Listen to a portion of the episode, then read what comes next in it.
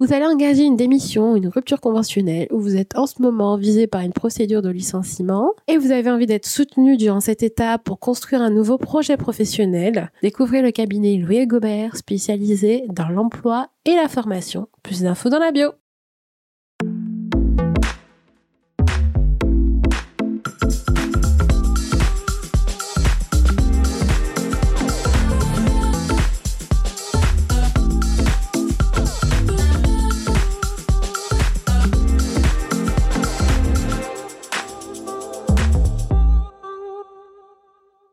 Les meufs, aujourd'hui je reçois Janice, fondatrice de Citronade, une agence de marketing digital et de data analyse. Bonjour Janice. Bonjour.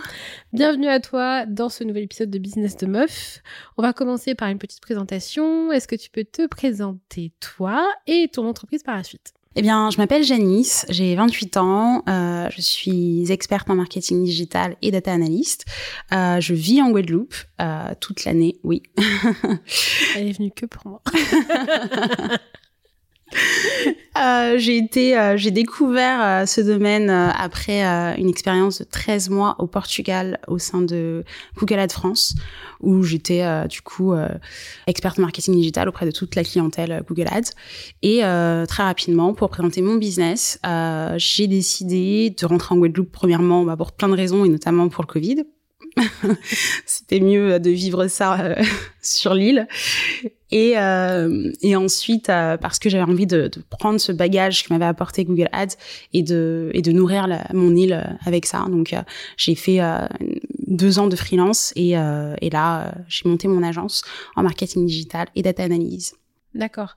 Est-ce que tu peux expliquer en quoi consiste le marketing digital, digital? Alors, j'ai fait de très belles phrases euh, quand on me les demande, mais euh, parce qu'en fait, c'est très complexe et généralement, quand on demande, euh, quand on me demande en tant qu'expert euh, ce que c'est, on s'étend en longueur. On peut parler dix ans. Euh... Oui, il y a plein de facettes dans le marketing. Voilà, c'est ça. Mm. Mais en gros, c'est exploiter les plateformes de, de SEM, donc Search Engine Marketing. donc, ça va être tout, tous les dérivés de, des réseaux sociaux, mais en version ads, hein, euh, LinkedIn ads, Facebook ads, Instagram ads, d'exploiter tout ça dans une stratégie euh, concrète et logique. Donc, c'est-à-dire qu'on va pas non plus utiliser tous les supports pour tout type de service, ça dépend de ce qu'on cherche. Et euh, à travers ça, de contribuer au développement de l'entreprise, au développement économique, c'est-à-dire de faire en sorte que, ben, via l'utilisation de certains canaux, de certaines opérations sur ces plateformes de SEM, à réussir à euh, faire monter au final le chiffre d'affaires de l'entreprise. Mais en gros, voilà, c'est le principe de la publicité, mais c'est sur Internet. D'accord. Tu es spécialisé surtout sur tout ce qui est ads, tout ce qui est publicité en ligne. Voilà, c'est ça. Je, je fais pas d'organique. Pas organique, SEO voilà, c'est ça. je fais pas d'organique. Euh, ce que j'aime avec l'ADS, c'est euh, l'utilisation des données, c'est euh, la compréhension des algorithmes, la compréhension des audiences, savoir euh, qu'est-ce qu'utilise ou qu'est-ce que peut m'apporter telle ou telle euh, plateforme d'SEM. Donc euh, la différence par exemple entre euh, ce que va m'apporter LinkedIn Ads par rapport à Google Ads, on sera pas sur les mêmes types d'audience, on sera pas sur le même ciblage, sur le même. Donc voilà, c'est pouvoir exploiter tout ça, comprendre tout ça. Moi j'aime bien cette complexité là. Et voilà, c'est pour ça que je fais pas de, de publicité classique print. C'est une des raisons pour lesquelles, pour, lesquelles je ne fais pas de print et une des raisons pour lesquelles je, je me spécialise dans le, dans le numérique, dans le digital. D'où le fait que tu sois aussi data analyst? Oui. Analyste, pardon. Mm. Euh, c'est-à-dire que tu euh, analyses les données que tu reçois, c'est-à-dire que tu fais ta campagne mm-hmm. bah, d'ads et tu analyses ça pour avoir de meilleurs résultats. C'est ça. À chaque fois, c'est une constante optimisation. Ça, c'est euh, c'est ce que j'ai toujours à mes clients. Euh, ce qui a fonctionné hier ne fonctionnera pas forcément demain. C'est-à-dire qu'il faut se baser sur les résultats et améliorer en permanence. Et ça, c'est vraiment euh, aussi une vraie force de pouvoir étudier les résultats, les données, identifier un profil précis, créer différentes audiences et repartir à, bah, de, de là pour pouvoir avoir de meilleurs résultats sur la prochaine. Et sur ces meilleurs résultats, encore utiliser différentes caractéristiques de ces données récoltées, données trafic, données de performance des publicités, génération de prospects, etc., pour pouvoir identifier ce qui marche le mieux, l'améliorer encore plus et avoir de, de la qualité. Donc c'est euh, bon, je sais que pour les campagnes ads par exemple ou Mhm. toutes les campagnes publicitaires payantes, il faut au moins un minimum six mois pour avoir Mhm. des résultats. Mais en fait, tes clients, tu les accompagnes sur le long terme. Finalement. C'est ça. C'est des. euh, C'est ça, c'est du long terme. Euh, j'ai souvent, enfin, ça, je, je pense que beaucoup de personnes vont se reconnaître là-dedans, mais souvent on a des clients qui sont très pressés. Ils sont tous pressés.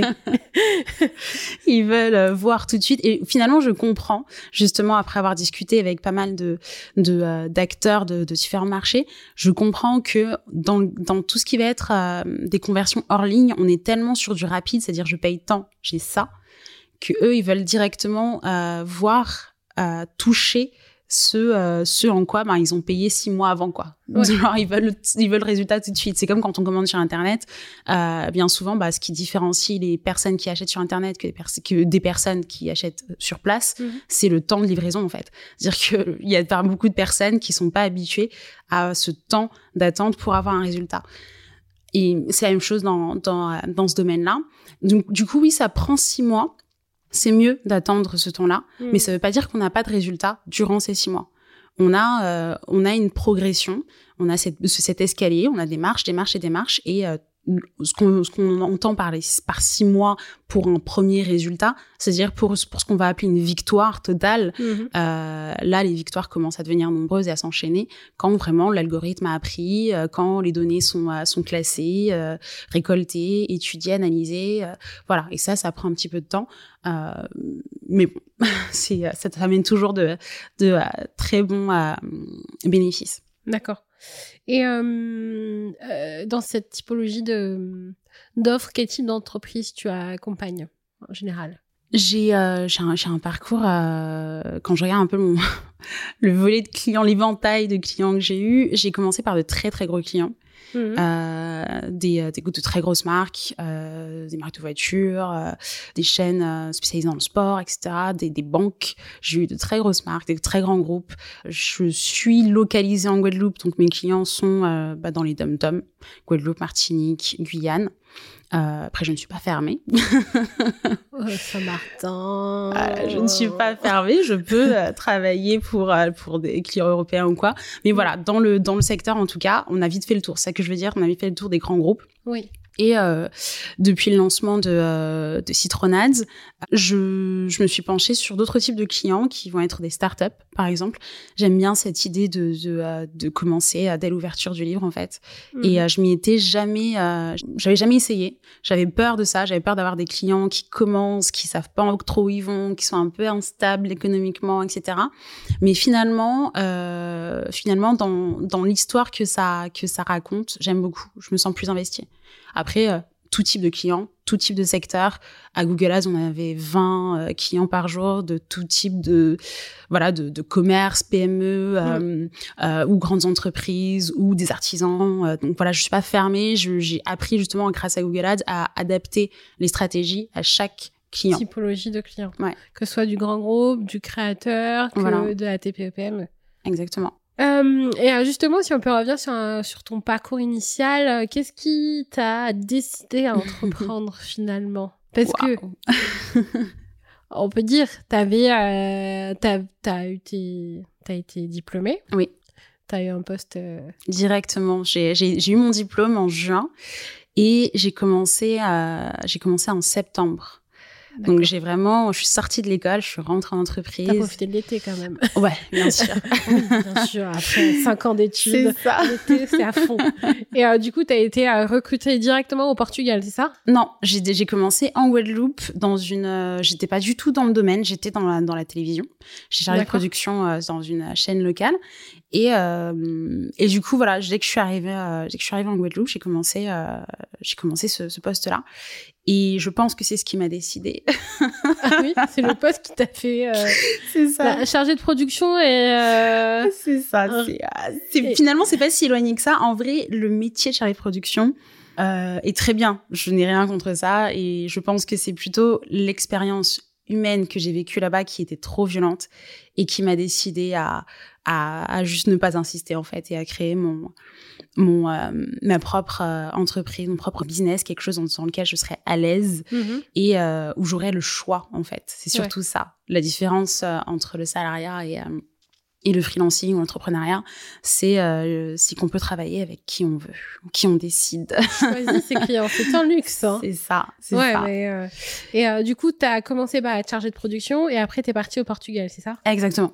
C'est-à-dire que quand, quand j'ai vu que ça n'allait pas mieux euh, à la télé, je j'ai décidé de partir pour rapidement expliquer hein, ce qui s'est passé à la télé parce que du coup j'ai l'impression que je suis en train de- d'envoyer des pierres au métier chargé de production. Tout le monde veut savoir. C'est ça. Oui, dis-nous, dis-nous. non, je suis arrivée, j'avais euh, 24 ans et euh, j'étais euh, à la tête d'une équipe d'hommes plus âgés, donc mais vraiment vraiment plus âgés, euh, moyenne d'âge 50 ans. Et c'était déjà de base là là le cadre est donné quoi. Là euh, pourquoi ils vont m'écouter moi?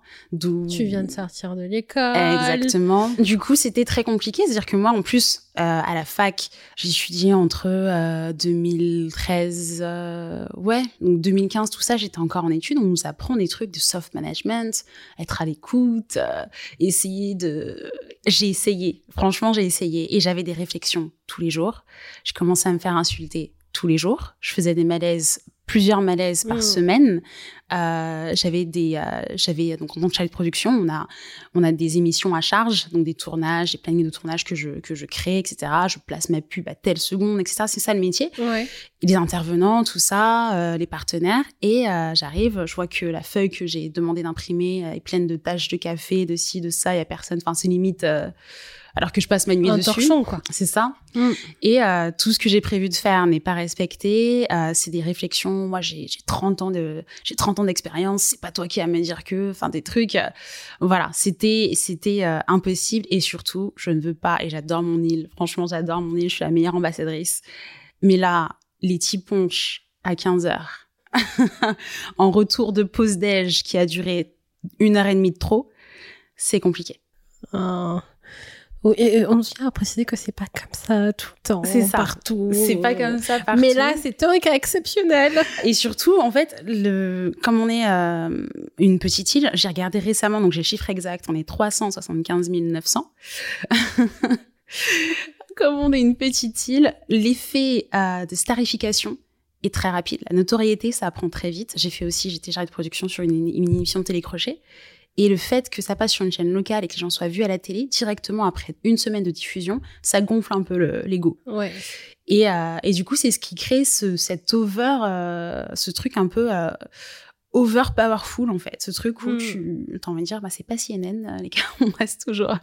Et ça crée voilà des tensions, des problèmes d'ego et j'ai pas supporté. Et je me suis dit bah c'est pas, c'est juste pas ton domaine, c'est juste pas ton. C'est difficile, hein. Mm. Enfin, il y a beaucoup de personnes qui, qui, après les études, y retournent. Mm. Et justement, ça qu'ils ont créé le mouvement Retour au pays, des Oui. choses comme ça. Parce que C'est ça. un, t'as un petit choc, C'est ça parce que du coup on vient avec les meilleures intentions du monde. Mais euh, si on n'a pas les épaules pour faire face aux différents murs qui se dressent, ben on finit par repartir en fait. Et euh, je voulais pas repartir. Je me suis dit, quitte à quitter la Guadeloupe, autant quitter la France. Tu, tu, tu voulais plus voir personne, en fait. C'est ça. C'était sous les conseils de mes frères et sœurs qui m'ont dit si t'arrive quelque chose, essaie d'être pas loin quand même. Ouais, ouais. Putain, rapatrié, hein. C'est ça. Du coup, j'ai euh, j'ai cherché, euh, j'ai commencé à postuler qu'à l'étranger pendant plusieurs mois et euh, j'ai eu plusieurs euh, réponses positives. À un moment donné, j'avais un, un top 3 Berlin, Amsterdam, Portugal et le Portugal, ben c'était euh, c'était Google Ads, c'était on vient vous chercher à l'aéroport, c'était on vous loge. Jusqu'à présent, je touche du bois, je n'ai jamais vécu trop loin de la plage. À part bah là, je suis revenue je suis revenue à Paris il y a quelques semaines et voilà, on a un problème, la plage est pas à côté. T'as la Seine, si tu veux, à Paris. Waouh. Ouais. T'as Paris plage l'été. C'est pas mal. Il y a Ah, le sable, voilà, C'était pas ce que j'ai pas signé pour ça. Moi, je... effectivement, mais je peux comprendre. Le... C'est ça qu'il y a beaucoup de personnes qui n'osent pas ou qui n'ont pas envie de, enfin, de rentrer, en fait. Mm. Mais c'est dommage, c'est dommage parce qu'une fois qu'on rentre, bah après tu as quand même de, de très belles choses. Moi j'ai j'ai rencontré énormément de personnes, des acteurs. C'est même les émissions que je faisais à l'époque, je les orientais vers les personnes qui font la Guadeloupe. Donc Mm. les- et surtout la jeunesse qui fait la Guadeloupe. On a beaucoup d'innovations dans l'écologie. Ça, je, je, je suis super contente de ça parce que bah, c'est l'île est petite. On a beaucoup de, de verre. On a un gros pourcentage de verre euh, en, en, en Guadeloupe, de verdure hein, sur l'île, donc Mm. euh, de faune, de flore. Et du coup, enfin surtout de flore, on n'a pas beaucoup d'animaux sauvages. mais, euh, mais tout ça veut dire que ben, nous qui vivons qui vivons là, on doit adopter euh, une attitude qui doit être différente de euh, d'emplacements européens par exemple ou de, de mégapoles parce qu'on est on n'a pas ça en fait on a Mm. on doit on est plus proche euh, naturellement bah, de la nature donc il Mm. faut qu'on la respecte beaucoup plus et qu'on change nos habitudes pour que ce soit moins impactant et euh, il y a que euh, bah, il y a beaucoup surtout je vais pas dire que parce que je ne sais pas mais il y a beaucoup euh, d'innovations euh, entrepreneuriales dans ce sens-là Mm. euh, qui sont faites par des jeunes par des quand je dis jeunes des moins de 40 Oui. Mais il y a une grosse vague de personnes Ouais. qui, qui rentrent. c'est ça J'ai beaucoup d'entrepreneuses qui rentrent là. Mm. Donc, euh, qui ont développé des concepts euh, qui me disent Ouais, on s'en va. Je dis Putain, je me retrouve rester. non, mais c'est trop ça, c'est trop ça. Et moi, du coup, on est vachement fiers. Moi, je suis fière de contribuer à ce développement-là. Quand je reviens à Wheelloop et que euh, je propose à mes clients un type de publicité qui est différent de ce qui se fait sur place, je suis contente. Mm. Euh, moi, j'aimerais beaucoup qu'on Je, fais une petite guerre au print euh, en Wheelloop parce que bah on a très peu d'axes finalement routiers comparé. euh, je, je compare encore aux grands espaces. Hein, euh, Oui, oui. On est on est bien développé, il y a pas de souci, mais on a comparé aux autres Il y a espaces. des routes là-bas. Ouais. euh, que- Il y a des routes. Il y a des routes, on a internet, tout ça, il y a pas de souci. Mais du coup, euh, on a par rapport aux autres très peu d'axes routiers, mais presque le même volume de publicité euh, urbaine en fait. Mm. Et euh, pareil dans l'utilisation du papier, des impressions, de la colle, etc. Enfin c'est voilà, on pourrait s'en passer et euh, commencer à digitaliser, supprimer au moins cinq panneaux pour en mettre un euh, numérique par exemple. Euh, Mm. Enfin voilà, ce genre de choses. Et moi, je fais une petite guerre à, à ça. Et, et je vois qu'il y a beaucoup de choses qui se développent. Et je suis hyper contente de faire partie de cette, de ce- cette vague de retour au pays, de cette Mm. vague d'entrepreneurs en Guadeloupe. Et j'espère que ça va continuer. Oui, c'est bien parti pour. hein. Donc oui, effectivement. Donc tu étais en poste. Euh, bon, ça n'allait pas. T'as vécu un burn-out. hein, J'ai fait un burn-out euh, après. J'ai fait un burn-out après, Portugal. Portugal. Ouais. Après le Portugal, après deux ans de freelance. Et là, c'est encore une autre Ah, histoire. ah, ah, alors, t'es parti au Portugal. T'étais freelance au Portugal. non, Pas- j'étais employée au Portugal. Ouais. Ensuite, je suis arrivée en Guadeloupe. J'ai essayé le salariat pendant 3-4 mois. Je... Non. Non. du coup, je... du coup, je me un suis truc, lancée en un truc. freelance. C'était ça, c'est vraiment, c'est physique, il y a un truc, je suis devenue allergique. Je suis devenue vraiment allergique. Mais même, ça a remis en question aussi ma fonction, ma, ma façon de fonctionner, pardon. Euh, en entreprise, maintenant que j'ai mon agence, je, je, je suis encore contre le salariat. J'ai une, une équipe de freelance et euh, mon, mes entretiens, parce que j'ai quand même ce- cette phase entretien d'embauche, entre guillemets, où les premières questions, c'est comment tu qualifies ta façon de travailler, euh, artistique euh, ou procédurière, euh, comment est-ce que le projet que je te propose là sur tel client ça te parle? Est-ce que tu as envie? Mhm. et troisième point est-ce que tu as du temps? C'est c'est des trucs on va pas te demander ça quand t'es quand t'es employé c'est C'est euh, oui, c'est en train de changer quand même. On va plus prendre en considération, là, surtout après le Covid, euh, Mhm. il y a beaucoup de salariés qui se sont rendus compte que leur mode de fonctionnement, le mode de travail n'allait pas, qui ont changé de poste, qui n'hésitent pas à quitter leur euh. Job actuellement. Le télétravail, ouais bah en fait, c'est devenu quasiment, c'est rentré un peu dans les normes. Bon, c'est un privilège, c'est pas un... oui oui Il y a, il y a ça qui commence à, à changer. Après, je vais pas te dire, euh, il y a encore des employeurs, quand tu leur dis que tu as ton activité de freelance à côté, ils te disent ça pose pas de problème, mais au final, ça pose un Mm. problème toujours. Tu vas avoir ton boss qui va te dire, OK, tu peux travailler à côté, mais ça va être problématique. ouais, ouais, ouais. Mais ça commence un peu à changer. Mais après, tout dépend dans quel type d'entreprise tu tombes. Et si Mm. tu tombes euh, dans une entreprise plutôt jeune ou euh, peut-être que l'entreprise existe depuis longtemps, mais en fait, ils sont plutôt ouverts d'esprit et c'est pas du fake. Genre, euh, oui, on est ouvert d'esprit, Mhm. mais pas vraiment. ça dépend dans Ouais. quelles circonstances. Avec. Voilà. non mais c'est vraiment ça Mais je peux, je peux comprendre que tu aies eu du mal à te projeter Mm. aussi en tant que salarié. Le, le vrai le vrai choc culturel qui s'est fait c'est quitter les locaux Google pour revenir dans un fonctionnement salarial français c'est-à-dire que Ah oui, t'étais plutôt manager à l'américaine. C'est ça. On avait bah, justement des, des, des salles de sieste à, tous les étages. J'ai quitté, j'ai quitté ça. Je suis arrivée dans une dans une agence en Guadeloupe avec une piscine euh, dans dans. Oui, d'accord. Tu quittes la salle de sieste pour la piscine. je, je vais Non, arrêter. mais toi, tu vas dans quel cadre tu travailles? Non, mais faut que tu me donnes tous tes plans avant que tu partes là. Je veux tout savoir. C'est ça. Non, mais oui, c'est euh, j'ai essayé le salariat pour quelques temps parce que bah voilà, j'avais besoin de cette petite liberté. Mm. Et euh, pendant deux ans, j'ai été freelance. Et c'était, euh, je pense que c'était mes, mes, deux meilleures années euh, d'un point de vue euh, business. C'était mes deux meilleures années parce que bah c'était fluide. J'avais des clients qui me faisaient confiance. J'avais pas besoin d'aller au bureau. Euh, quand je venais, c'était sur rendez-vous. C'était pour 30 minutes pour un truc précis. Euh, j'avais des forfaits, des clients au forfait, donc j'avais pas à me questionner sur ce qu'on faisait ce mois-ci ou pas. Mm. C'était très bien. Et du coup, ce qui, ce qui s'est déclenché dans mon esprit, c'est ok, t'en es là, recule pas fais tout pour rester là, recule surtout pas.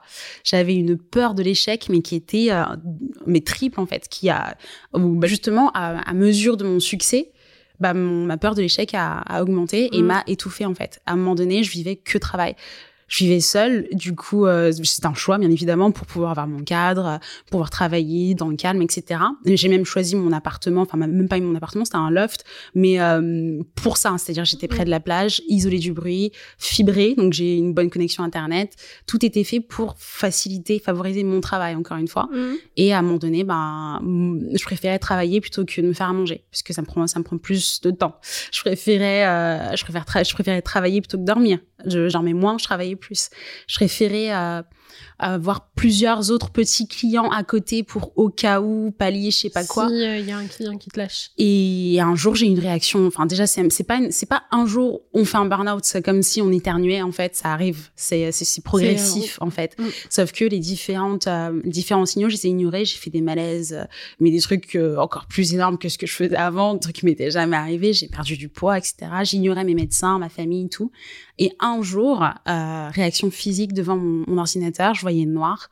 Euh, je répétais les mêmes mots. J'avais un client au téléphone, je répétais la même phrase. Il arrêtait pas de parler d'autre chose, je l'entendais, mais je répétais la même phrase euh, mécaniquement. Ouais. Et, euh, et ensuite, j'ai commencé à avoir des bouffées de chaleur et tout. J'ai appelé en vitesse bah, tout, tout, tout le monde, tout le monde autour de moi. C'est ça. je me suis dit, mince, mes sœurs, ma mère, mon frère qui vit à, qui vit à Thiers. Et mon frère m'a dit, tu sais quoi?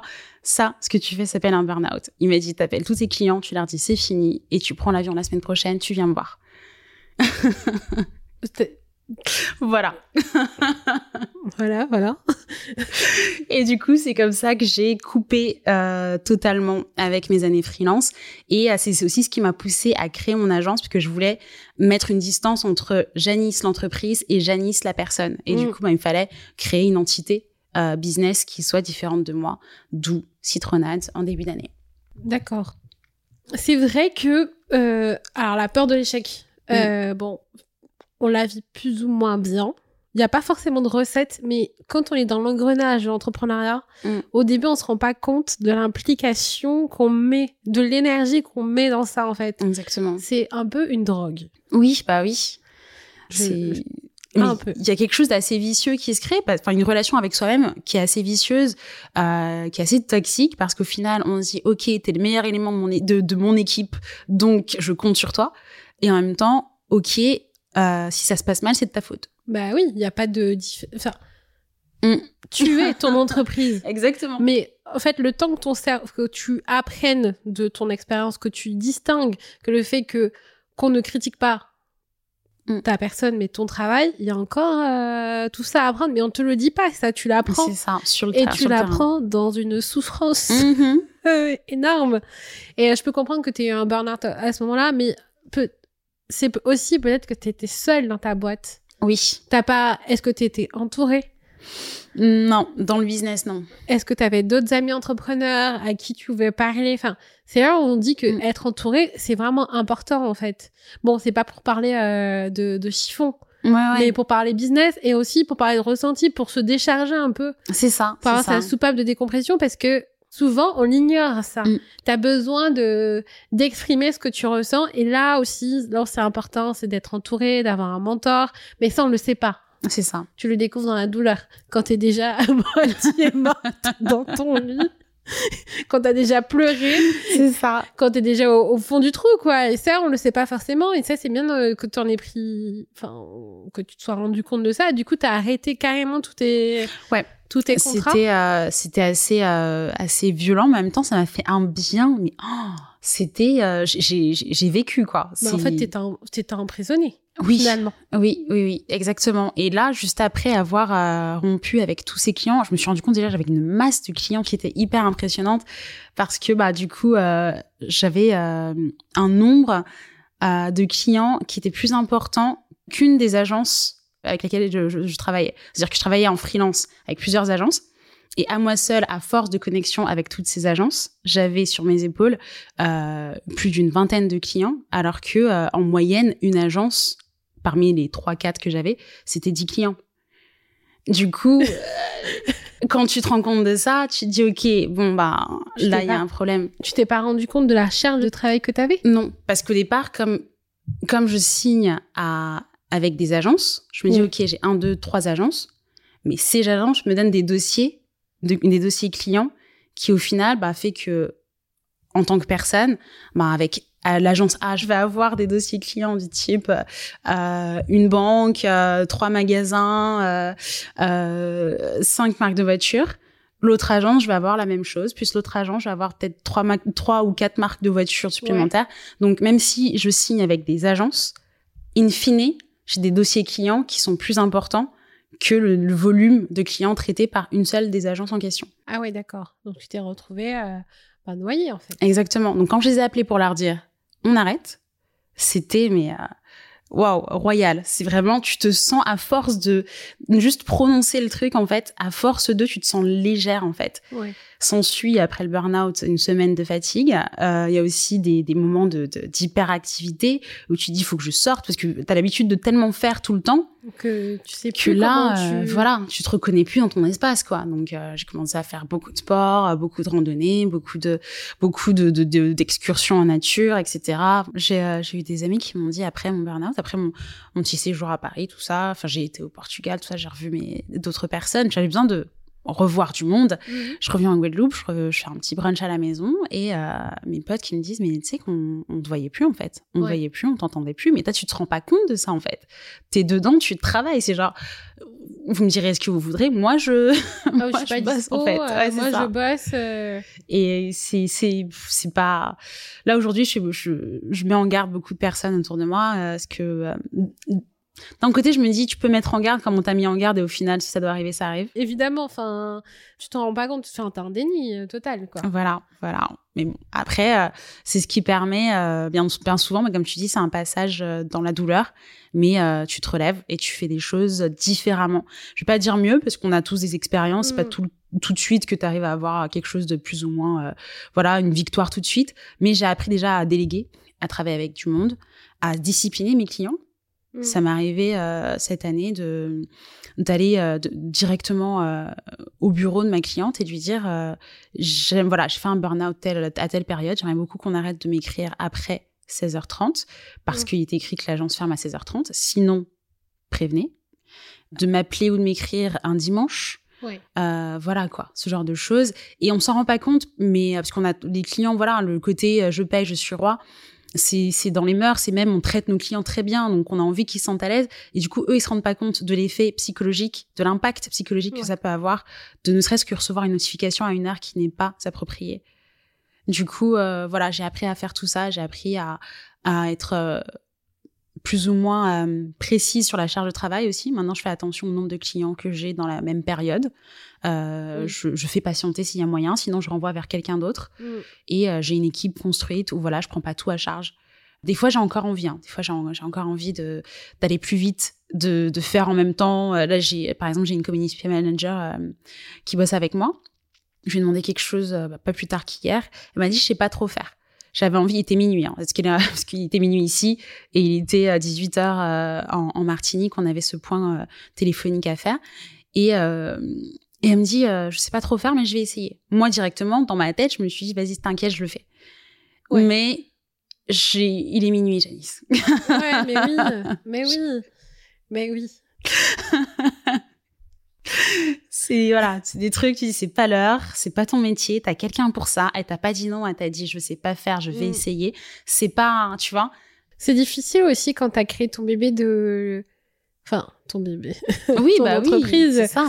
de laisser quelqu'un d'autre mettre. Euh, ça pas dedans, son truc. T'es là, est-ce que ça va être aussi bien fait que si moi je l'avais fait? Mm. C'est là que tu te dis, bah en fait, tu t'entoures d'experts Ouais. qui savent peut-être mieux faire ce que. voilà, Oui, bah oui. ce que tu sais pas faire, c'est assez compliqué. Ça dépend hein, des missions. Il y a des trucs que tu sais faire, bon, il faut déléguer, t'es obligé de dire, bon, ok, tu peux pas tout faire. Et surtout, alors là où il y a un switch aussi, c'est quand tu, euh, dans, ta, dans ton esprit, tu passes de, euh, de, dans de l'opérationnel au stratégique. Oui. T'as une vision quand t'étais freelance, tu pensais rester seul dans ta boîte. Mhm. T'avais pas cette vision de bah, perspective d'évolution, de d'employé, de créer une ça. agence. Mm. Là, quand tu passes de freelance à agence, bah Mhm. là, t'as un espèce de cap à passer et euh, à changer en fait ta, ta manière de voir, ta manière ça. de fonctionner et à passer sur du management, le soft management que tu avais essayé une Jadis. première fois, jadis, mais que tu as retrouvé et que tu peux enfin Exploiter. exploiter, tu vois. Toutes ces années d'études, tu vois, t'ont servi dans, dans tout, sur tous les aspects. Mais c'est vrai que ce changement, tu sais pas à quel moment il faut que tu l'entames Mm. aussi. Et c'est vrai que, euh, bon, bah, en fait, tu, tu refais, tu rebondis, Mm. tu comprends, en fait. Mais là, j'apprends, j'apprends tous les jours, j'apprends vraiment tous les jours. Mon frère m'apprend à, à ne pas tout prendre personnellement. Moi, j'ai encore une fois, j'ai cette aversion euh, pour l'échec. Hein, je, je supporte pas l'idée. Et euh, et pour moi, un client qui va qui va refuser un devis, euh, va, pour moi, ça va être personnel. Et euh, j'ai appris que bah non, en fait, pour plein de raisons qui lui incombent. Euh, là tout de suite il peut pas accepter ton devis. Mais c'est pas euh, c'est pas euh, par rapport à toi à ta personnalité à tes compétences ou quoi. Donc il y a plein de choses que je suis en train d'apprendre. Et, euh, et c'est très bien. Moi je- ce qui m'importe surtout c'est la qualité de mon travail la qualité de mes services la satisfaction de mes clients euh, j'aime bien fidéliser, j'aime bien avoir de, de longues relations avec mes clients, mais je suis aussi en train d'apprendre que le monde évolue, que je j'aurai pas euh, jusqu'à, euh, je sais pas moi, mes 50 ans les mêmes clients que j'ai aujourd'hui en fait. C'est tout tout tout bouge, Ouais, oui, ça, ils vont changer d'agence. tout bouge, ils vont euh, changer d'agence, changer de client, on va changer de plein de choses en fait. Mais avant, j'acceptais pas. Avant, c'était euh, c'était pour moi, j'ai ce client là, il est à moi, je reste avec lui. Vous allez où Vous partez Non, c'est pas possible. c'est ça. Voilà. ah bon, t'as répondu à pas mal de mes questions pendant que tu répondais Ah, à mes questions. Euh, quel a été ton plus gros challenge à la création de ton entreprise?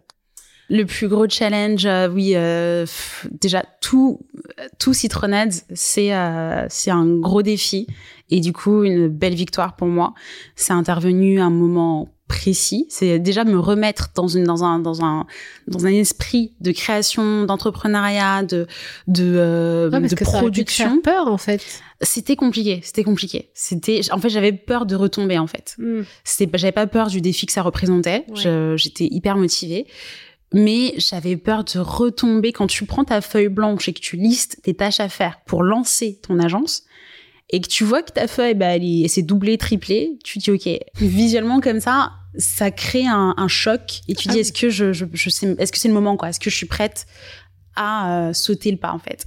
Donc ça déjà c'était un gros défi de psychologiquement moralement m'y remettre. Donc je faisais petite tâche par petite tâche et ensuite euh, la plus belle victoire premier impact euh, voilà de réussite ça a été le, mon logo mon logo euh, je ne sais pas faire de logo c'est pas mon domaine je suis pas du tout graphiste Mhm. euh, mais j'avais une idée précise. Je voulais que déjà citronade, le nom, je veux que ça transmette quelque chose de dynamique, de frais. Je voulais quelque chose autour du citron Mhm. parce que le citron pour moi c'est un fruit qui s'adapte à toute situation, qui guérit tout qui, au-delà de guérir, euh, bah, abreuve, du citron, c'est un plus à chaque Ouais. fois, en fait.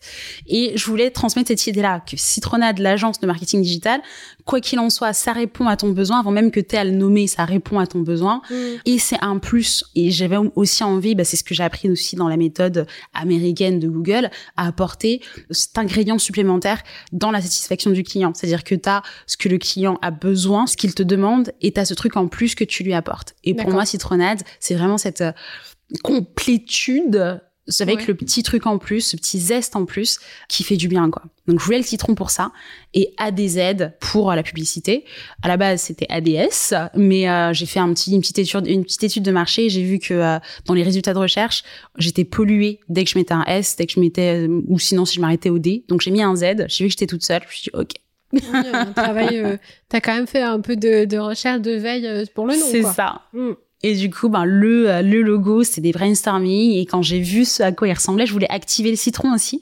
Bon, quand je suis arrivée euh, chez mon, mon infographiste, je lui ai dit, je veux que tout se passe autour du citron parce qu'à terme, j'aimerais pouvoir communiquer juste avec ce symbole. Je voudrais comme, Mm. euh, comme le G de, de, euh, de, même pas comme le G de Google, on va dire comme euh, l'enveloppe de Gmail, par exemple. Euh, comme le play de Google. Je veux que l'image, le symbole parle de lui-même. Mm. Et du coup, on a passé des heures et des heures sur le citron. Elle m'a détesté, mais euh, T'as eu ton citron. j'ai eu mon citron. Ouais, mais après, c'était euh, comme un. Comme une deuxième aventure, donc euh, C'est ça. du coup ça t'a ouais ça t'a pas forcément fait peur au début quand t'as vu la liste de tâches. Il Mm. y a même des, des spécialistes qui disent qu'il faut arrêter les to-do list. Oui, oui, oui, oui. C'est avant. je, je rigole déjà. J'écrivais sur mon frigo. J'avais un, un feutre Velleda et j'écrivais. J'avais un, frigo chromé un peu euh, Ouais. et j'écrivais sur mon frigo. Et à un moment donné, j'ai vu que ça m'aidait pas du tout en fait. C'est-à-dire que sur le même frigo, t'as ma liste de courses, t'as euh, mes tâches administratives, t'as mes rendez-vous clients, les numéros à ne pas oublier. Et, et là, tu te dis non, j'ai euh, effacé le tout Ouais. et je me suis dit c'est fini. Et est-ce que t'as continué à bosser de chez toi? Oui, pour Ouais. le calme et, euh, et pour euh, éviter les embouteillages le matin. Oui, oui. Mais c'est vrai qu'il faut, euh, enfin c'est c'est bien de temps en temps se faire un planning où on sort de la maison pour bosser, Mm. au moins deux jours par semaine ou trois jours par semaine. Et bon, je, je distinguais les deux espaces. Ce que je faisais, c'est que je déplaçais mes meubles. Je déplaçais mes meubles tous les week-ends. Quand la table était contre le mur, c'est que c'était pas l'heure du, euh, c'était pas un jour de travail. D'accord. Mais euh, quand elle est au milieu de la pièce face à la baie vitrée, c'est vraiment où là je me mets en lotus devant euh, devant ma terrasse et là je bosse toute la semaine. Et une fois que j'enlève, ça libère l'espace et là c'est que c'est plus c'est plus le moment de bosser. D'accord. Donc t'as quand même un truc pour euh, switcher entre C'est ça, travail, temps de repos. exactement. J'ai aménagé mon espace aussi pour pouvoir avoir différentes assises dans la journée pour travailler. Donc euh, t'as le classique, euh, le comptoir du bar de la cuisine euh, et la table à manger et ou ton bureau tout simplement. Et à côté de ça, j'avais un hamac à l'intérieur. Mac chez toi. C'est bon. Je, je veux rentrer. Non, mais ça aide, du coup, euh, en demi, euh, en demi-journée, après le déjeuner, de reprendre rapidement, de se poser dans le hamac, même, même, euh, même en tailleur, hein, Mm. de se poser dans le hamac. Et là, t'as une, di- une autre assise, t'es dans une autre ambiance. Ouais, comme ça si- permet de, de switcher, ouais. Ouais, ça segmente ta journée en fait. Exactement. Mm, Ça apporte un rythme. D'accord, donc déplacez vos meubles, achetez un hamac, surtout dans, vos- dans, dans nos appartements parisiens. Exactement. J'avais un petit rituel. Bon là, je vais énerver tous les auditeurs, mais euh, bon, forcément, j'habitais près de beaucoup de plages. Et le lundi, parce que le, vaut mieux éviter les plages le week-end Mm. en Guadeloupe. Le lundi, j'allais euh, tous les lundis observer le coucher de soleil sur la plage. Ça fait un début de semaine Ouais. qui est différent. Je vais observer le coucher de soleil du canal Saint-Martin. ça va pas être la même chose, hein. Euh, donc tu nous as dit que tu as expliqué ton plus gros challenge. Euh, alors j'ai une question qui est plus par rapport à ton domaine d'activité, les ads. Mhm. Est-ce que ça a été facile pour toi en tant que nana? Mhm. Parce que le nous, on aime bien lui donner genre le community management, Ouais. la rédaction du blog, un peu de SEO, Ouais, ouais, ouais. une petite pointe, Un soupçon. un soupçon. voilà. Mais euh, des ads, non, Mm. c'est un truc de mec ça. Exactement. Euh, oui, bien sûr. Mais c'est c'est euh, c'est un handicap à vie hein, d'être une femme. J'étais t'es pas au courant. Je- On t'a pas dit. Je bah voilà. non, mais euh, je sais que euh, alors pour la petite histoire, moi j'étais conseillère numérique à la chambre de commerce Mhm. et j'allais voir des chefs d'entreprise sur les thématiques qui Mhm. touchaient le SEO, le, le SEO, enfin tout ce qui est SEO, SEA, logiciel, community management, tout ça, marketing digital. Et Mm. je sais qu'au départ, quand ils m'ont vu arriver, moi à l'époque j'avais euh, 26 ans, ils m'ont vu arriver, ils m'ont pas du tout fait confiance. hein. Mhm. Ils m'ont, des fois on me coupait la parole, Mhm. des fois on parlait à mon collègue et pas à moi. Exactement. Mais je me dis, ça, bon, après, il m'appelait, j'étais obligée, enfin, j'étais obligée d'y aller. J'y allais, mais je me disais, c'est vous qui m'avez appelé. Exactement, euh, faut, faut remettre les choses dans leur contexte, ouais. Mais euh, je sais que moi, perso, je pense pas que j'aurais fait une le marketing digital. Ok, mais dans les ads, Ouais. je sais que c'est vraiment, enfin, un monde de bonhomme. Non. Non, mais, Mais je sais que c'est essentiellement des hommes qui vont dans ce domaine-là. Est-ce qu'on t'a donné plus de crédit, moins de crédit, ou euh, est-ce que t'as dû, ben, arriver et dire c'est comme ça, euh, c'est pas autrement, quoi? Euh, ce qui m'a aidé, ce qui m'a aidé, c'était, euh, enfin, ce qui fait qu'on m'écoute. C'est même pas ce qui m'a aidé, mais ce qui fait que dès le départ, j'ai cette cette opportunité d'être écoutée. Ça a été Google Ads. Ouais. À partir de là, ça met tout le monde d'accord. Ils sont un peu sceptiques, mais après, je suis montée certification, tout ça, et ensuite. Euh, je vais paraître opportuniste, mais euh, l'avantage que j'ai eu, c'est de commencer en loop, de me développer en loop, et du coup, ils ont un niveau de euh, connaissance de euh, ce secteur qui est moindre que euh, dans les dans les autres mais dans les autres endroits dans les autres euh, mégapoles j'ai envie de dire. Ouais, c'est pourquoi encore, euh, parce que ben en fait les les outils de promotion euh, publicitaire etc enfin on n'a pas la même façon de consommer. Par exemple la radio fonctionne très bien en Guadeloupe. Ça Mm. fonctionne beaucoup moins ici. Donc on a les mêmes encore une fois hein, euh, on a les mêmes outils. Simplement en termes d'offres et de demandes on n'a pas le même ratio vu qu'on a encore euh, une consommation des outils classiques de communication qui est forte le print la radio l'audio- le- Mm. l'audiovisuel en fait Bah oui. du coup, il y a moins de personnes qui osent aller dans euh, dans l'ads parce qu'ils Mm. se disent que ben c'est moins rentable, tout simplement. C'est moins rentable en Guadeloupe dans le sens où bah j'aurai moins de demandes et ce sera plus compliqué de faire valoir les euh, les résultats. Donc ça, ça a été compliqué. En tant que femme, pas spécialement. J'ai eu des clients, bien évidemment, euh, tous les jours. C'est même pas que j'ai eu tous les jours, ça m'arrive. Mais après, il faut savoir que j'en ai moi des On t'a pas demandé un jour, il est où le patron? Non, mais c'est des trucs. je, vais, je vais te raconter un truc en espérant que ça passe dans l'enregistrement. Ah, mais je pense que tout va passer. je vais te raconter un truc. Euh, donc là, après toutes ces années, ça va, je suis assise en Guadeloupe, j'ai mon agence de, de marketing digital, j'ai un client, c'est longtemps qu'on travaille ensemble, c'est une cliente, donc c'est elle qui est directrice euh, du business, et un jour, elle me, elle me fait venir euh, dans une réunion avec son directeur adjoint D'accord. homme âgé. Je, Ouais. j'ai un problème avec eux. en Guadeloupe, j'ai un problème avec eux. En fait, c'est juste pour le côté patriarcal, j'ai un problème avec eux. Le Ouais. côté paternaliste. Donc j'arrive, moi, il faut savoir que, faut me décrire physiquement, directement, je, j'ai arrêté de lutter. J'ai des locks, euh, je suis toujours en basket, euh, j'ai un piercing hein, au septum.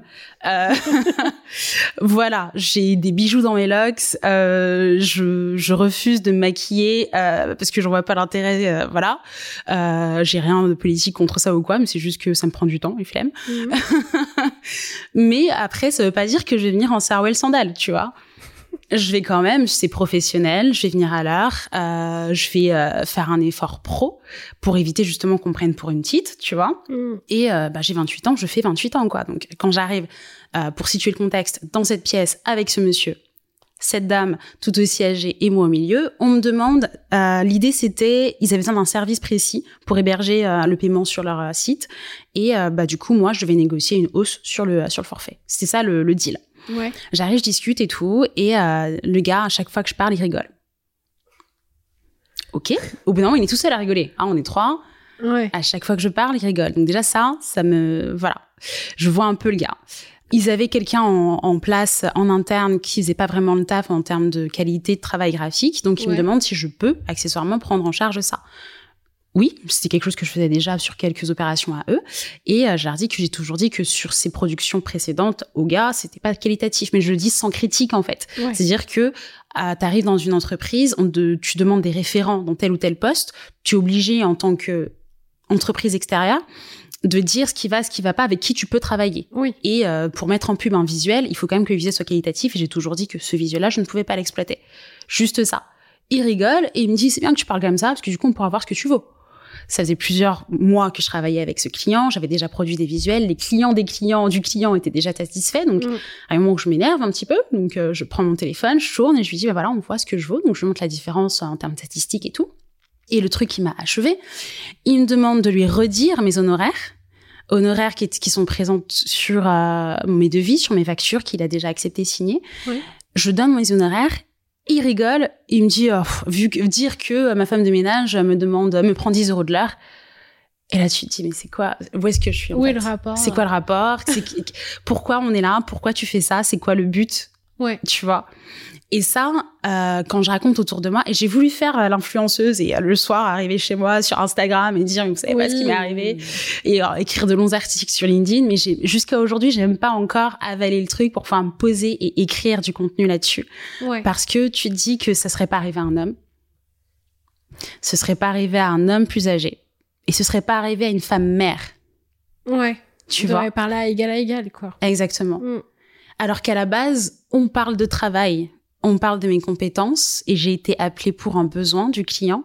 Ouais. Euh, tu vois, c'est des choses que Elle a rien dit, euh, là. Oui, elle était très gênée. C'est ce qui fait aussi que j'ai pas eu ce truc direct de déjà couper avec eux ou de euh, parce que je me suis dit qu'elle était qu'elle a vu et qu'elle était très gênée, qu'elle a essayé de le re- de le re- reprendre, de elle s'est excusée plusieurs fois. Enfin voilà, je sentais que voilà. Tu sentais les trucs, quoi. Mais ouais, mais t'as as toujours des trucs où tu... En fait, des fois, tu c'est la sidération.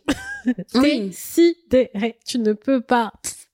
Ah, mais encore une fois, on, on diminue trop, euh, on minimise trop, pardon, le euh, l'impact psychologique que ça a sur les gens. Mais même, euh, tu penses tes trucs, mais tu vas pas les dire dans un contexte professionnel, en fait. Exactement. Ouais, mais il y en a qui savent pas faire la part des choses. Je pense que c'était vraiment voulu pour me déstabiliser, pour parce que pour lui, il s'est dit, on est dans un dans un deal commercial. Son but à lui, dans autour de la table, c'est de faire diminuer le prix en fait, de faire. euh, donc Ouais, il voulait, ça, euh, en fait. je sais pas. J'essaye de lui trouver des excuses là. T'as vu? J'essaye de. faut pas, faut- c'est, euh, voilà, je vais pas dire ce que c'est. Je off. Oui, j'ai pas envie de vous traumatiser. Euh, ouais, donc euh, je sais que ouais, dans la négociation, quand Mm. t'es une femme, quand t'es jeune, euh, alors en France aussi, quand t'es bon, j'ai eu de retour quand t'es black aussi ou quand Oui. t'es quelqu'un de issu d'une minorité. J'aime pas ce truc. Ouais, moi non plus. Je ne suis pas d'une minorité, je suis une femme, point. Mais c'est vrai que t'as un peu ce truc, on va te regarder de haut, on va... Mm. Voilà. C'est pour ça que, que, que je te Et même chez des femmes, hein. Moi, j'ai déjà Oui. eu un truc où j'étais là, oh punaise, elle m'a fait ça. Elle est sérieuse. Non, c'est pour ça que je te dis que j'ai l'impression que c'est un handicap à vie en fait. C'est un truc où. euh, non, mais je pense qu'au bout d'un moment, tu te prépares parce que euh, t'as un choc au départ, tu dis, oh putain, qu'est-ce qui m'est arrivé? Mais au, au final, ben, en fait, euh, tu prends, tu prends. Mais tu t'habitues à ce genre de réflexion. Dans... Enfin, tu te prépares à entendre ce genre de commentaires. Mais ça, c'est pas normal. Enfin, je pas dit que c'était normal, Oui. mais tu vas les entendre. C'est comme si tu t'es préparé à une situation. Mm. C'est comme euh, quand tu vas faire du karaté. Tu sais que le jour Oui. où quelqu'un va venir, Ouais, ouais, Voilà. ouais, c'est ça. T'es euh, ouais, préparé. préparé. euh, coup de tête balayette. euh, voilà. Mais tu te prépares psychologiquement à avoir ce genre de truc. C'est euh, quand t'es dans un bon mood et tout, t'es tellement machin positif dans ton truc, et des fois on coupe ton élan comme ça, et tu te dis mais pourquoi tant de violence dans ce c'est ça, c'est ça. dans ce monde? Mais en fait, faut se préparer au bien et au, au Mm. pire. Donc euh, ça, je, peux- je peux comprendre. Mais c'est vrai que c'est assez, euh, c'est assez complexe. Euh, Aujourd'hui, si tu devais faire une rétrospective de, de ta vie entrepreneuriale, tu dirais quoi? Honnêtement, bah tu sais quoi? Je vais avoir 28 ans le- dans, dans pas longtemps là, donc Ouais. et à chaque anniversaire, je fais un bilan.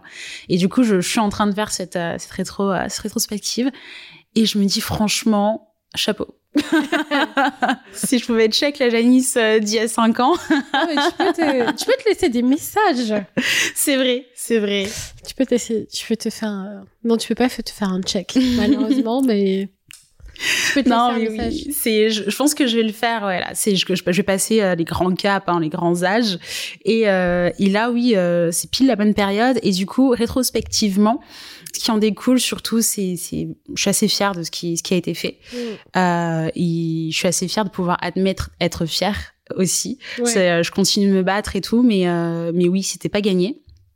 Euh, ensuite, euh, j'ai fait aussi beaucoup de choses euh, parce que je voulais pas rentrer dans un dans un mindset euh, business à fond. Je voulais aussi faire des choses utiles et pas forcément attrait à l'argent. Hmm. Et j'ai fait beaucoup d'interventions dans des écoles, dans mes anciennes, dans mes anciens établissements à Guadeloupe. C'est vraiment le truc où tu arrives dans ton ancien collège, Ouais. dans ton ancien lycée et tu interviens et euh, et tu, tu tu te dis waouh en fait, tu vois, tu vois la boucle en fait se, se faire Ouais. être encore en, en contact avec des étudiants qui demandent des conseils, des, des, des, des stages. Je suis tellement émue quand on m'appelle et qu'on me dit euh, oui bonjour, elle serait pour euh, de l'alternance. Euh, je vais Ouais. dire oh bichon. Ouais, mais du coup, toute cette bienveillance, tu peux la transmettre. Du coup, c'est la transmission ça. que, C'est ça. que t'aimes bien. Sachant qu'à la base, le but premier en quittant le, le Portugal, c'est de revenir apporter à mon île quelque chose. Ouais. Donc là, il y a vraiment, il y a vraiment de ça. Et ensuite, euh, et aussi cette, ouais, cette ascension dans l'apprentissage, dans les skills, les soft euh, skills aussi, savoir comment. Euh, j'avais peur, par exemple, de m'asseoir sur mes lauriers, de faire comme euh, pas mal de personnes qui se disent, ok, euh, moi, euh, je suis appuyée sur ce bouton, bah toute ma vie, je serais payée à appuyer sur ce bouton, quoi. Ouais. tu vas pas plus loin. C'est euh, ça. Donc, t'essaies de te renouveler, d'apporter des choses Voilà. nouvelles. euh, J'avais peur que c'était quelque, que ce soit quelque chose de genre de d'immanquable en fait. De monotone. euh, Voilà, c'est ça. Et je me suis rendu compte que non, t'apprends tout le temps. De toute façon, je suis dans un domaine qui évolue tout le temps. Si t'apprends pas, ben T'es mort. c'est c'est grave ça. C'est euh, direct, direct. Donc euh, là-dessus, voilà, je suis toujours passionnée de ce que je fais. Ouais. Et cette passion, je l'ai eue euh, dans cette expérience à Google. Mm. Au-delà de l'entreprise Google, euh, je précise hein, parce que je peux me faire euh, tacler hein, pour ça. J'ai pas été embauchée par Google, mais par une entreprise française qui missionne des agents dans les locaux euh, du coup euh, Google. Donc je juste légalement euh, pour que ce soit précis, mais du coup j'ai été formée par Google dans les locaux, etc. Donc c'est une autre façon de faire qui euh, qui m'a aussi euh, accroché à la publicité. C'est-à-dire que faut pas faut pas oublier le, le, le mindset dans lequel je partais. Je, pour moi, j'ai étudié toute ma vie dans la communication classique. J'avais cette spécialité communication média, enfin communication euh, nouveaux médias en fin d'année, mais à la base, je voulais être journaliste. Et quand je quitte la Guadeloupe et que je me dis, OK, bah, advienne que pourra, j'avais pas du tout cette approche euh, digitale. Mm. Et, euh, et j'avais peur, j'avais peur que, ben, Mais c'est dans ces années-là que qu'on a commencé à avoir des programmes euh, Oui. sur le marketing digital. Parce qu'avant, c'était comme comme classique. exactement. Exactement. Euh, Avant, tu avais quelqu'un en entreprise, euh, responsable de communication, qui avait euh, qui avait une ouverture sur le digital, qui Hmm. était capable de gérer un peu les réseaux, de gérer un peu euh, les, euh, les euh, tout ce qui va être euh, de YouTube, etc. Mais pas forcément de, de la stratégie, euh, la compréhension des algorithmes, etc. Donc ça, ça m'a euh, ça m'a vraiment, euh, enfin c'est grâce à cette expérience-là où j'ai découvert quelque chose et j'ai été heureuse d'aimer. Parce que Hmm. franchement, c'est un luxe de se dire ça c'est mon kiff tu Ouais. vois D'avoir Euh, trouvé ta voie, finalement. exactement je vais pas dire c'est ce qui me passionne hein, je je ne vis pas euh, stats et euh, T'as pas un petit Google.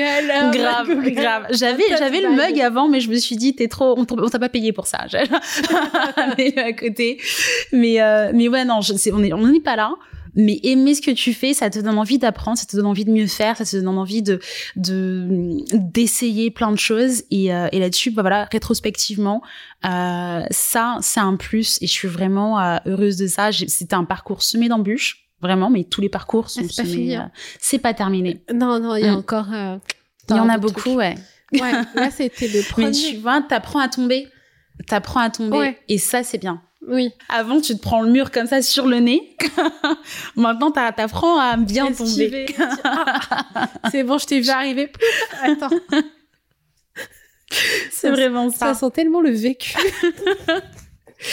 Il y a des jours où je me dis, le salariat m'appelle. Hein. Il y a des jours où je me dis, mais quand je regarde autour de moi des gens qui sont dans la même entreprise depuis je sais pas combien d'années, ou même qui changent d'entreprise tout le temps, mais bon, ils sont, ils ont pas ces problèmes-là, tu vois. T'as Mm. envie de te dire, vas-y, vas-y, je, je le fais. Je le fais. Au moins, je pourrais poser mon, mon dossier à la banque pour un, pour, un- pour un dossier IMO, tu vois, pour un Ouais. prêt facilement, tu vois. Mm. Au moins, je pourrais faire ci. Là, c'est- t'as tout qui se complique hein, dans l'entrepreneuriat. Les choses, on ne dit pas, hein, la retraite, les prêts immobiliers, euh, t'as tout qui se complique. Oui, mais euh, il y a des solutions. Oui, solutions. Après, il faut les connaître. faut les connaître, faut être patient. Ouais. Et, euh, et moi, j'en suis à ce moment où tu te dis, euh, c'est pas juste, quoi. Ah oui, oui, oui. Mais il faut avoir les bons filons, il faut avoir les bons dossiers, il faut avoir les bonnes connaissances, les bonnes connexions. non, mais il y a, y a les choses qui se font, mais c'est juste que euh, faut aller chercher l'information et c'est Mm. pas évident et c'est pas du tout euh, l'État qui va t'expliquer comment ça Grave, c'est pas dans leur avantage. hein. Non, mais pas du tout. C'est à la retraite que tu vas savoir que ah mince, oh mince, j'aurais dû faire ça. Mais euh, tu vois, il faut. C'est là qu'il faut être autour, entouré aussi d'une, euh, Oui. certains experts au-delà hein, de l'aspect uniquement euh, C'est ça. euh, ramener du chiffre d'affaires. Parce que oui, on se concentre surtout sur le chiffre Bah, c'est d'affaires. ce qui est le plus tangible là, Oui. tu vois. C'est- Mais après, il y a d'autres actions euh, sur l'assurance retraite, sur l'immobilier, enfin, sur l'immobilier. D'ailleurs, j'ai fait un, un épisode avec une euh, femme spécialisée dans l'achat immobilier pour les indépendants. Oh waouh. Ouais, non, tu vois, je vais chercher des trucs très précis. Ouais, ouais. Euh, tout ce qui est patrimoine, euh, les biens, la protection aussi euh, pour la Mm. retraite. Enfin, t'as plein de sujets qui sont pas forcément traités et dont on a vraiment besoin. C'est ça, c'est ça. Donc, euh, t'inquiète pas, t'auras d'autres problématiques. voilà, je peux te, je peux te le garantir. Je suis rassurée. oui, comme ça, tu vas bien dormir ce soir. De tu vas être ouf. traumatisée.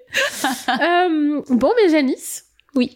merci beaucoup pour cet épisode. Euh, merci beaucoup d'avoir partagé ton expérience avec nous. C'était super sympa. Euh, les filles, si vous voulez retrouver toutes les informations sur Janice, vous avez tout dans la, dans la description de l'épisode. Suivre Citronats. Si vous avez besoin de faire des ads, voilà, n'hésitez pas. Je fais des rimes ça. et tout. Limite du rap. Je me suis trop lâchée dans cet épisode. Je suis désolée. Euh, donc euh, voilà, vous avez tout trouvé dans la barre d'infos. Et puis euh, voilà, je vous dis à la semaine prochaine. Enfin, dans deux semaines. Ciao les filles. Au revoir. Merci d'avoir écouté cet épisode. J'espère que vous l'avez apprécié. D'ailleurs, si c'est le cas, je vous invite dès à présent à nous suivre sur les réseaux sociaux, à me laisser une note ainsi qu'un avis sur Apple Podcast et sur toutes les plateformes d'écoute. Je vous invite à nous rejoindre d'ici 15 jours pour écouter un nouvel épisode et aussi d'aller jeter un petit coup d'œil dans la bio pour voir nos bons plans. À bientôt!